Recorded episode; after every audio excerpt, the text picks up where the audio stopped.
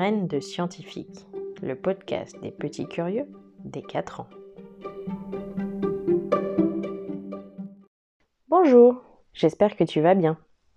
Demain, le 4 mars, ce sera la journée mondiale des ingénieurs.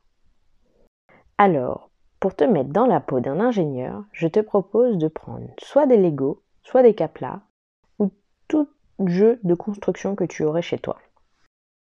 N'hésite pas à mettre pause pour aller les chercher.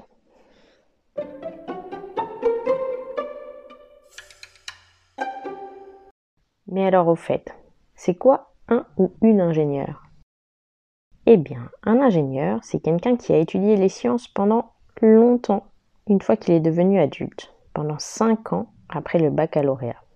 Tu es encore petit pour savoir ce qu'est le baccalauréat, mais c'est un diplôme qu'on obtient quand on devient adulte. L'ingénieur, va étudier les mathématiques, la physique, la chimie, qui sont des sciences. Et en fait, l'ingénieur, il va apprendre à réfléchir pour résoudre un problème. Ça peut être des problèmes faciles, ça peut être des problèmes plus compliqués. Et pour résoudre ces problèmes, l'ingénieur va dessiner des choses, calculer pour voir si ça peut marcher. Il va tester aussi. Et enfin, il va expliquer comment les fabriquer. Ça te paraît pas très clair, je suis sûre, mais je vais te donner plein d'exemples pour que tu comprennes bien le métier de l'ingénieur. Déjà, il faut savoir qu'il y a plein de métiers de l'ingénieur. Les ingénieurs peuvent travailler à fabriquer des avions, des voitures, des vélos. Il y a les ingénieurs chimistes qui vont créer des nouveaux shampoings, qui vont créer pour ton lave-vaisselle du produit vaisselle, qui vont créer de la peinture, qui vont créer plein de produits qui vont te servir au quotidien. Il y a les ingénieurs textiles qui, eux, vont développer de nouveaux matériaux pour faire des chemises, pour faire des pantalons. Il y a les ingénieurs matériaux. Eux, ils vont découvrir de nouveaux matériaux pour que ta voiture soit plus solide, pour que ta maison résiste mieux aux intempéries, pour que les fusées puissent rentrer dans l'atmosphère sans exploser, etc., etc. Et certains ingénieurs mais ils sont vraiment pas très nombreux, peuvent même devenir astronautes, comme Thomas Pesquet par exemple.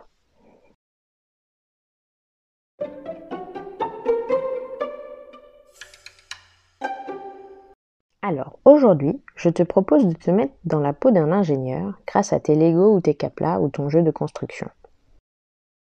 Et pour cela, je vais te proposer un tout petit problème, très facile à résoudre et pour lequel tu n'as pas besoin de faire de calcul, juste de tester et retester et réessayer si tu n'y arrives pas. Mais tu vas voir, c'est pas très compliqué. Ce que je te propose, c'est de construire un pont sous lequel tu peux faire passer une balle de tennis ou une petite balle que tu aurais chez toi. Et une fois que cette petite balle passe sous le pont, il faut aussi que tu la fasses passer sur le pont sans qu'elle tombe. Prêt? Vas-y. N'hésite pas à m'envoyer des photos de tes réussites. Je suis sûre ce sera très joli. Tu peux me les envoyer à podcast at Ne t'inquiète pas si ton pont tombe. Ce n'est pas grave. Il suffit de recommencer. Tu regardes ce qui n'a pas marché et tu modifies. Peut-être que tu as aligné deux briques ensemble et du coup elles ne tenaient pas bien, alors que si tu les décales l'une par rapport à l'autre, elles tiendront beaucoup mieux. N'hésite pas à tester, retester et essayer jusqu'à ce que tu y arrives. C'est ça le métier d'ingénieur. C'est trouver une solution à un problème. Et on ne réussit pas toujours du premier coup. Et ce n'est pas grave.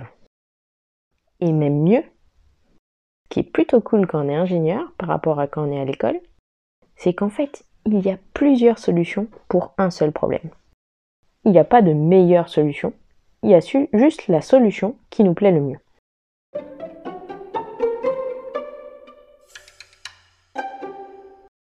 Sache enfin que les ingénieurs peuvent être aussi bien des hommes que des femmes. La preuve, je suis moi-même une ingénieure. Et j'adore ça, c'est un métier très passionnant. Et n'oublie pas, j'attends avec impatience les photos de ton super pont. Voilà, l'épisode du jour est terminé. J'espère qu'il vous a plu. N'hésitez pas à me laisser un message pour me dire ce que vous en avez pensé. En tout cas, on se retrouve la semaine prochaine sur Graines de Scientifique pour un nouvel épisode.